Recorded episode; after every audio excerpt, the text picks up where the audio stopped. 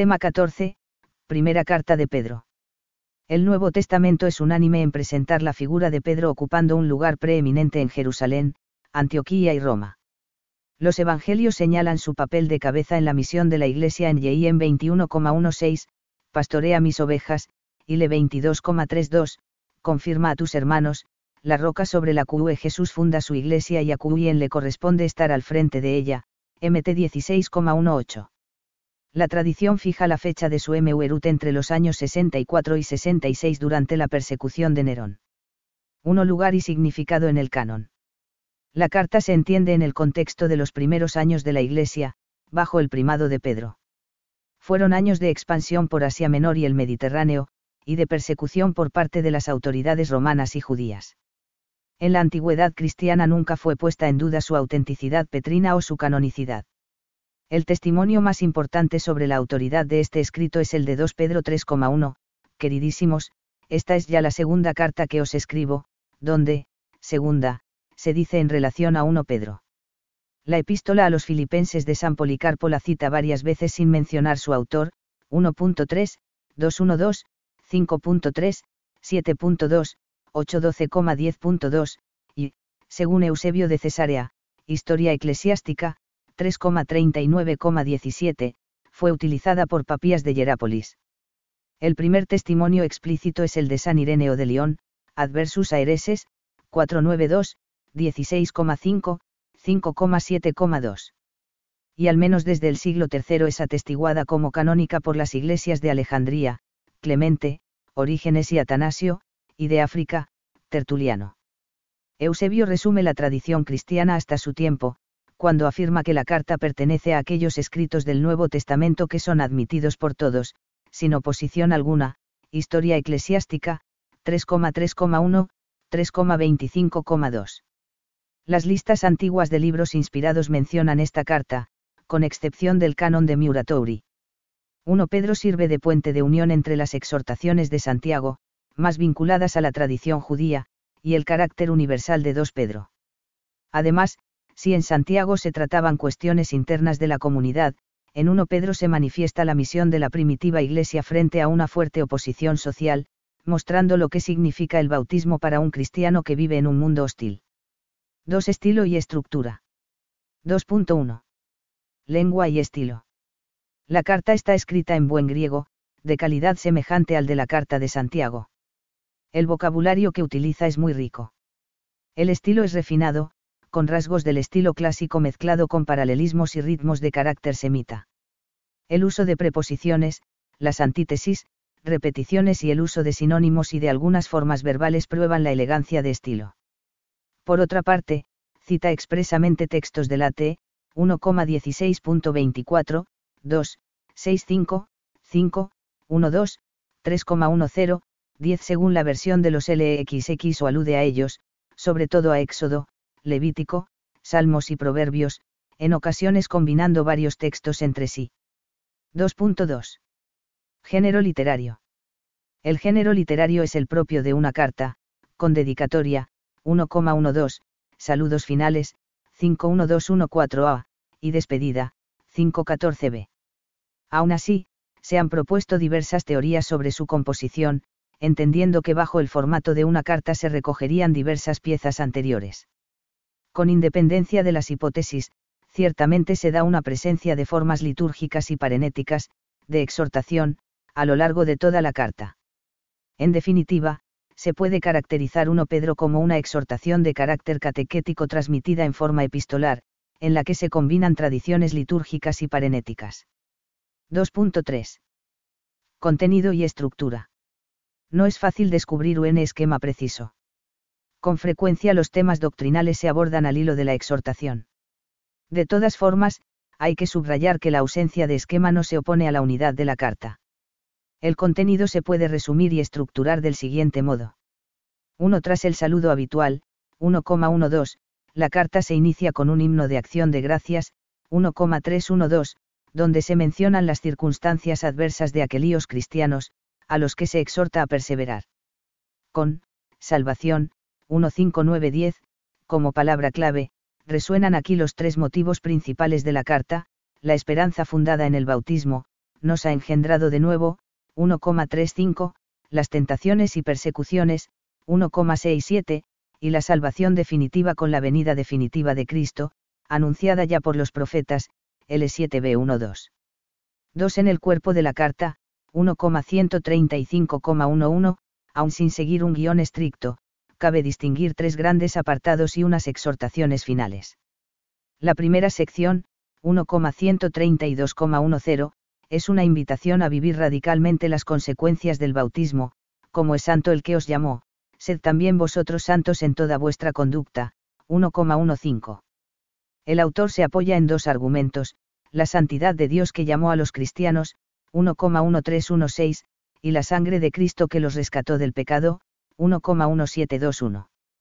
La santidad de conducta se debe manifestar en la caridad de los bautizados, 1,2225, y en el empeño por crecer en la vida cristiana, 2,13, conscientes de que, como piedras vivas, constituyen el edificio de la Iglesia, 2,410. La segunda sección, 2,113,12, recoge un conjunto de exhortaciones sobre las diversas obligaciones de los cristianos en la sociedad. Fundándose en el ejemplo de Cristo como siervo sufriente, el autor exhorta a llevar una vida ejemplar en un ambiente pagano, 2,1112, conduciéndose ejemplarmente ante la autoridad legítima, 2,1317. Asimismo, exhorta a los siervos a dar testimonio cristiano ante sus amos, 2,18 a 25, a los esposos a llevar una vida familiar ejemplar, 3,1 a 7, y a todos a comportarse con caridad en las relaciones de unos con otros, viviendo con esmero la fraternidad, 3,8 a 12. La tercera sección, 3,13 a 4,19, desarrolla la actitud que debe tomar el bautizado frente a las persecuciones y contrariedades, teniendo en cuenta que participa del misterio redentor de Cristo. El autor afirma que cuando el cristiano sufre injustamente puede sentirse bienaventurado, 3,13 a 17, ya que Cristo padeció hasta la muerte antes de ser glorificado, 3,18 a 22. Incorporado a Jesucristo, ha roto con el pecado y debe mantenerse fiel hasta el final, 4,1 a 7, viviendo la caridad mutua, 4,8 a 11. A continuación vuelve a tratar del valor espiritual del sufrimiento en las persecuciones injustas, exhortando a mantenerse fieles con la esperanza del justo juicio de Dios, 4,12 a 19. Finalmente, dirige unas exhortaciones a los presbíteros para que sean, modelos de la Grey, 5,1 a 4, y a todos los fieles, animándoles a perseverar en el bien y a confiar en la ayuda de Dios, 5,5 a 11. La conclusión, 5,12 a 14, como en otras cartas del Nuevo Testamento, recoge los saludos de la Iglesia remitente y termina con unas palabras de bendición. 3. Autor. El saludo inicial de la carta indica que su autor es, Pedro, apóstol de Jesucristo, 1,1. Más adelante se refiere a sí mismo como, testigo de los sufrimientos de Cristo, 5,1. La tradición entendió que el autor de la carta fue el apóstol San Pedro, de cuya autoría no se dudó hasta el siglo XIX. Uno con todo, se suele aducir en contra de la autenticidad petrina que el estilo y la lengua serían demasiado buenos para un pescador de Galilea. No obstante, frente a esta objeción, se puede argumentar que Pedro pudo servirse de otra persona para escribirla. De hecho, en 5,12 se afirma lo siguiente, os he escrito brevemente por medio de Silvano, aunque esta expresión quizá solo indique que Silvano fue el portador y comentador de la carta. Este Silvano es llamado Silas en los Hechos de los Apóstoles, cf., por ejemplo, HCH 15,22 a 40, 16,19 a 40, 17,4 a 15, 18,15, y fue colaborador de San Pablo en la evangelización de Asia Menor, CF 2CO 1,19, 1 TIES 1,1, 2 TIES 1,1. Es posible que conociera a algunos de los destinatarios y fuera, por eso, la persona adecuada para llevar la carta. Aún así, tampoco se puede excluir que Pedro utilizara un secretario como San Pablo se sirvió de tercio para la carta a los romanos, RM 16,22, o un discípulo o redactor, que pusiera por escrito sus ideas. 2. El hecho de que el autor se llame Pedro en lugar de Simón, la ausencia de detalles sobre la vida de Jesús y la designación de Roma como, Babilonia, 5,13, término que aparece en las obras apocalípticas judías y cristianas después de la destrucción de Jerusalén por las tropas romanas, años 70, sugerirían que el autor sería un discípulo de Pedro que pone por escrito sus enseñanzas. Cuatro destinatarios y circunstancias de composición. La carta está dirigida a un conjunto de comunidades cristianas que vivían en diversas regiones de Asia Menor, a los que peregrinan en la diáspora de Ponto, Galeisia, Capadocia, Asia y Bitinia, 1,1, se les llama también, peregrinos, en 2,11.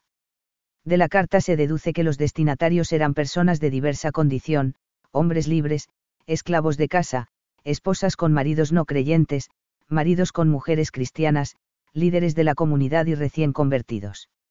Entre ellos había seguramente una mezcla de conversos procedentes del judaísmo, se ve por el uso de las escrituras, las tradiciones mesiánicas y veneradas figuras hebreas, alusiones comparativas a la historia del pueblo judío y énfasis en las características distintivas de la identidad de Israel que ahora caracteriza a los creyentes en Cristo, y del paganismo, referencia a la anterior ignorancia y apartamiento de Dios y conducta e idolatría típica de gentiles. Pero es posible que los destinatarios fueran mayoritariamente de extracción gentil, ya que se habla de su anterior ignorancia acerca de Dios, 1,14, que los, llamó de las tinieblas a su admirable luz, 2,9, de manera que quienes antes no eran pueblo de Dios, ahora son, pueblo de Dios, 2,10, y parece que hacía poco tiempo habían abrazado la fe. El autor designa a sus destinatarios parepidemo y caei paroikoi, forasteros y peregrinos, 2,11. Es decir, son cristianos, exiliados, de este mundo que se encuentran en un peregrinaje hacia la meta final, que es la unión con Cristo. Además, parece que se desenvolvían en un ambiente hostil, os alegráis, aunque ahora, durante algún tiempo, tengáis que estar afligidos por diversas pruebas, 1,6. Esta situación podía suponer un peligro para la perseverancia de los fieles. De ahí que escriba la carta con el fin de exhortar a la fidelidad. Os he escrito brevemente, para exhortaros y atestiguaros que esta es la verdadera gracia de Dios, 5,12. Como consecuencia de las incomprensiones y discriminaciones que sufrían, corrían el riesgo de dudar de los beneficios de su conversión. Por eso, el objetivo fundamental de la carta parece haber sido consolar y exhortar a los cristianos a mantenerse firmes en medio de las dificultades. 5. Fecha y lugar de composición. La carta de San Pablo a los romanos, escrita el invierno 57-58, no menciona a Pedro, por lo que se supone que éste todavía no había llegado a Roma. Por otra parte, cabe suponer que la carta sería anterior a las persecuciones de Nerón, julio del año 64, pues no se habla expresamente de ellas. Sin embargo, otros autores opinan que, dada la organización eclesial que se desprende de la carta, la teología que en ella se contiene y, como ya se ha dicho, la designación de Roma como Babilonia, no parece posible que hubiera sido escrita antes del 70. Estos autores piensan que la carta sería de un discípulo que escribe en nombre de Pedro y habría sido escrita entre los años 7090. Puesto que no hay duda de su origen romano, como lo muestran la indicación de que la carta fue escrita en Babilonia, que indudablemente se refiere de forma simbólica a Roma y las afinidades y tradiciones comunes con otros escritos vinculados a la capital del imperio, la carta a los romanos, K57, y un Clemente, K96, 1 Pedro debió de ser escrita en Roma, al menos después del 57 y antes del 96. 6. Enseñanza. La carta, quizá siguiendo el estilo de una caquesis bautismal, recoge puntos doctrinales importantes para que los cristianos se mantengan, firmes en la fe, 5,9. En efecto, recuerda, aunque no de modo sistemático, la doctrina trinitaria, 1,2 a 12, 4,14, la divinidad de Jesucristo con el título de Quino Señor, 1,3, 2,3, 3,15, y su obra redentora, con su pasión, muerte y resurrección ha alcanzado la salvación para todos los hombres, 1, 1722, 3,18, 21 en el bautismo, los fieles se incorporan a él de tal manera que también participan de sus sufrimientos y de su gloria, 2,18 a 25, 3,13 a 18. Por otra parte, el tema de la esperanza recorre todo el escrito la esperanza en la vida definitiva estimula a los cristianos en su peregrinación terrena, 1,1.17, 2,11, ya que han sido regenerados para obtener una herencia incorruptible, 1,4. Las contrariedades y persecuciones que soportan son pasajeras, mientras llega la hora de la retribución definitiva y gloriosa de los fieles, y el castigo de los culpables, 4,1719. Esta esperanza es signo distintivo de los creyentes y han de estar prontos a dar razón de ella, 3,15. La esperanza está también en la base de las exhortaciones que hace el apóstol, unas veces a los cristianos en general, otras a grupos particulares, a los siervos, 2,1825, a las mujeres, 3,16, a los esposos, 3,7, a los presbíteros, 5,14, a los jóvenes, 5,5. En estas exhortaciones hay una clara insistencia en la humildad, 2, 185, 5 a 6, 3,8-9, 2,5, y en la alegría que debe presidir la vida cristiana, por difícil que sea el tiempo presente, 1, 219. 4,12, 12. La Iglesia, aunque no aparece nombrada con este término, está constantemente presente, los cristianos, hermanos entre sí, 3,8 a 12, son las piedras vivas del edificio espiritual, cuya piedra fundamental es Cristo, 2,410, son el nuevo pueblo sacerdotal que Dios ha constituido, 2,9, Jesucristo es el pastor supremo, 2,25, y, en su nombre, los presbíteros han de dirigir a las almas con desinterés y amor, 514. En este sentido es interesante notar que a lo largo de toda la carta se considera a los cristianos como miembros de la casa o familia de Dios además de los dos pasajes fundamentales, 2,410 y 4,1219, en los que específicamente se desarrolla esta doctrina, en la carta hay muchas referencias a oikos, casa, y a otros términos que tienen que ver con esta palabra o sus compuestos, construir, no ser esclavos sino siervos de la casa, etc. De hecho, el proceso de salvación y conversión se presenta como un volver a nacer, iniciado por Dios, el Padre de una nueva familia humana. Los renacidos son hijos. De aquí se sigue la necesidad del amor fraterno. En este marco, destacan dos puntos particulares, el bautismo y el sentido del sufrimiento. 6.1. El bautismo. El autor evoca el lenguaje y los pasajes tradicionales de la escritura que los destinatarios que habían sido evangelizados por misioneros con un gran apego a las tradiciones de Israel habían oído en su bautismo. Aunque explícitamente solo mencione el bautismo en una ocasión, 3,21, 1 Pedro alude en repetidas ocasiones a este sacramento, por el que se realiza la incorporación a Jesucristo y el comienzo de una vida nueva, 1,3. A través de esas alusiones es posible descubrir algunos elementos de la liturgia bautismal y de la catequesis que se impartía a quienes se acercaban al bautismo. Se pueden destacar tres aspectos. A. El bautismo lleva consigo un nuevo nacimiento. Pedro considera a los cristianos como, engendrados de nuevo, de un germen incorruptible, 1,23, 1,3, y les anima, como niños recién nacidos, 2,2, a vivir con bondad y sencillez, ansiando el alimento espiritual que les llega a través de la palabra de Dios y de los sacramentos. B. El bautismo es al mismo tiempo la liberación de la esclavitud del pecado. Los cristianos han roto con el pecado, 4,16, y han pasado de la esclavitud a la libertad de los hijos de Dios, porque han sido rescatados, con la sangre preciosa de Cristo, como cordero sin defecto ni mancha, 1,19.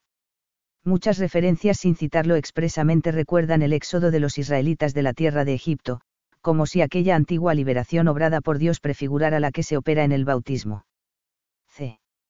La salvación de Noé como tipo del bautismo. La única vez que aparece en la carta explícitamente la palabra bautismo, 3,21, es al comparar la salvación de Noé y su familia en el tiempo del diluvio con la de los fieles cristianos que se salvan por el agua del bautismo, 3,18 a 22. Pero el agua por sí sola únicamente sirve para, quitar la suciedad del cuerpo, 3,21, el sacramento del bautismo purifica el corazón de toda mancha, al bañar el cuerpo con agua pura, cf. HB 10,22. Además, por el bautismo, se pide a Dios, una conciencia buena, en virtud de la resurrección de Jesucristo, 3,21 La expresión supone ante todo una limpieza moral en el cristiano. 6.2. El sentido del sufrimiento. La carta tiene unos claros acentos de consuelo y de exhortación. 1 Pedro enseña que las contrariedades que soportan los cristianos no son inútiles, han de servirles para purificarse, sabiendo que es Dios quien juzga, no los hombres, 4,17 a 19. Sobre todo, han de saber que a imitación de Jesucristo el sufrimiento atraerá muchos bienes, incluso la fe, a sus mismos perseguidores, en lo mismo que os calumnian como malhechores, a la vista de vuestras buenas obras, glorifiquen a Dios en el día de su visita. 2,12. Como fundamento de esta enseñanza, la carta desarrolla una idea profunda y consoladora, el cristiano está incorporado a Cristo y participa de su misterio pascual, Jesucristo es el modelo, y es también el que da plenitud de sentido a las persecuciones que sufre el cristiano, 4,12 a 19. El sufrimiento tiene recompensa, sirve para unir a los creyentes con el Señor sufriente. Es una bendición y una oportunidad para guardar a Cristo como, Señor Santo en vuestros corazones, 3,14 a 15. Es una segura señal de la presencia de, la gloria y el Espíritu de Dios, 4,13, es decir, ocasión para la que los que llevan el nombre de Cristo den gloria a Dios. En conclusión, ante las dificultades y hostilidades, los cristianos no deben recluirse en sí mismos, sino dar testimonio con valentía de su fe y de su esperanza. 3,1416. Siete cuestiones selectas. 7.1. La Iglesia Pueblo Sacerdotal, 2,4 a 10. La carta, mostrando la oposición entre los paganos barra no creyentes barra no pueblo y los cristianos, niños recién nacidos, que forman el pueblo de Dios, 2,4 a 10, atribuye a la comunidad cristiana los rasgos que caracterizaban al pueblo de Israel. Así pues, mediante un entramado de citas del AT, anima a los lectores a crecer en la nueva vida a la que han sido engendrados, 2,13, para que como, piedras vivas, sean conscientes de que forman parte del edificio espiritual de la Iglesia, construido sobre Cristo, la piedra angular. Sirviéndose de la imagen de la edificación, 2,4 a 8, explica que los cristianos forman el único y verdadero pueblo de Dios, 2,9 a 10, en el que por el bautismo son constituidos sacerdotes de un nuevo culto espiritual, 2,5. La argumentación se basa sobre todo en el Salmo 118,22, la piedra que desecharon los constructores está llegado a ser la piedra angular, y texto de Is 28,14 a 20 en el que el profeta manifiesta que el Señor destruirá a los malos gobernantes y consejeros que confían en la mentira, y en cambio afirma que ha puesto en Sion una roca firme que proporciona apoyo seguro, el derecho y la justicia, Is 28,16 a 17. Esta roca firme, piedra probada, angular, preciosa, Is 28,16, fue interpretada en la tradición israelita en sentido mesiánico. En el NT no faltan las alusiones al sentido cristológico de la piedra angular, unas veces citando el Salmo 118,22 cumplido en Cristo, MT 21,42 y par, HCH 4,11, otras como piedra de tropiezo, RM 9,33.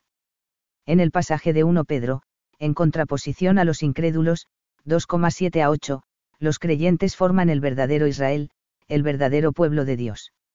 En este nuevo pueblo de Dios alcanzan su pleno sentido los títulos que en el AT se daban al pueblo israelita, linaje escogido, sacerdocio real, nación santa, pueblo adquirido en propiedad, ex 19,5 a 6. En este pueblo santo todos los cristianos participan del sacerdocio de Jesucristo, y quedan capacitados para llevar a cabo una mediación sacerdotal entre Dios y los demás hombres, y para participar activamente en el culto divino. La carta también aplica a los cristianos lo que Oseas había dicho del pueblo de Israel. El Señor mandó al profeta que impusiera a dos de sus hijos los nombres de, no misericordia, o, no compadecida, y, no mi pueblo, Osele 6.8-9, para simbolizar de ese modo las infidelidades del pueblo de Israel, el cual merecería el rechazo de Dios. Pero un poco más adelante, Os 2,20 a 25, al hablar de la nueva alianza que piensa establecer, el Señor dice, tendré compasión de no misericordia y diré a no mi pueblo, tú eres mi pueblo, y él dirá. Dios mío, os 2,25. Pedro señala que este vaticinio se ha cumplido en la Iglesia, nuevo pueblo de Dios. Ahora son linaje escogido, sacerdocio real, nación santa, pueblo propio de Dios. En Eclesiología 2,5 y 2,9 han jugado un papel importante, pues describen la comunidad cristiana como un sacerdocio real en correspondencia con el sacerdocio real de Cristo. Sobre este pasaje se basa la doctrina del sacerdocio común de los fieles, es decir, de todo el cuerpo de Cristo en su conjunto, que se realiza en el desarrollo de la gracia bautismal, los bautizados son consagrados por la regeneración y la unción del Espíritu Santo como casa espiritual y sacerdocio santo, para que, por medio de toda obra del hombre cristiano, ofrezcan sacrificios espirituales y anuncien el poder de aquel que los llamó de las tinieblas a su admirable luz, Lumen Gentium, N10. 7.2. Descenso de Cristo a los infiernos, universalidad de la redención. En el contexto de la exhortación a encontrar sentido al sufrimiento en la pasión, muerte y resurrección de Cristo, 1 Pedro escribe que Cristo fue a predicar a los espíritus cautivos, 3,19, y recuerda la historia de Noé, que fue salvado con su familia mediante el arca, como figura del bautismo cristiano, cuya eficacia radica en la resurrección de Cristo. El sentido de esta predicación a los espíritus cautivos, conecta también con lo que más adelante dice la carta sobre la predicación a los muertos, pues para esto fue anunciado el Evangelio incluso a los muertos, para que, aunque condenados en su vida corporal según el juicio de los hombres, vivan sin embargo en espíritu según el juicio de Dios. 4,6. Sin embargo, no es fácil de dilucidar lo que se quiere decir. La confesión de fe del credo sobre el descenso de Cristo a los infiernos es clara en el NT. Cristo bajó a la tierra, RM 10,7, F 4,9, y sacó de allí a los santos que habían muerto, MT 27,52, F 4,8, triunfando así sobre los poderes angélicos, FLP 2,10, Col 2,15.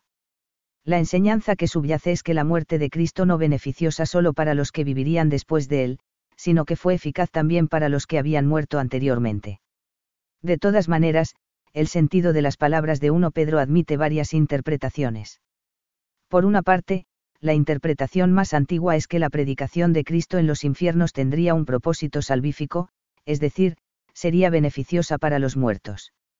Así lo avalaría 4,6, en donde, si bien no se dice que Cristo predique, se afirma que los muertos que acogen el anuncio del Evangelio están vivos a los ojos de Dios pero también existe la tradición de que Jesús bajó a los infiernos con el propósito de condenar a los espíritus malignos. Por eso, es posible pensar que la predicación a los espíritus cautivos, de 3,19 no sería a los muertos sino a los ángeles caídos y habría que entenderla en un sentido condenatorio. Así lo avalaría la referencia a los días de Noé, que sugiere que los espíritus cautivos, son los ángeles o hijos de Dios que hicieron el mal con las mujeres de la tierra, GN 6,1 a 4, y que fueron la causa del castigo del diluvio. Estos ángeles malvados, en la tradición judía, habían sido puestos en prisión hasta el día en que iban a ser juzgados, 1 Enoch 10,11 a 13, Jubileos 5,6. Así pues, 3,19 estaría refiriéndose a que Cristo baja a proclamar su victoria sobre las fuerzas del mal, CF. JNL 6LLY AP 12,5 a 13. Las dos interpretaciones no son excluyentes. En cualquier caso, la doctrina cristiana, apoyada en estos y otros pasajes, enseña que Jesús bajó a los infiernos para liberar a los justos que le habían precedido. Así lo recoge el Catecismo de la Iglesia Católica, Jesús no bajó a los infiernos para liberar allí a los condenados ni para destruir el infierno de la condenación, sino para liberar a los justos que le habían precedido, N 633. El descenso a los infiernos es, es el pleno cumplimiento del anuncio evangélico de la salvación. Es la última fase de la misión mesiánica de Jesús, fase condensada en el tiempo pero inmensamente amplia en su significado real de extensión de la obra redentora a todos los hombres de todos los tiempos y de todos los lugares porque todos los que se salvan se hacen partícipes de la redención, N 634.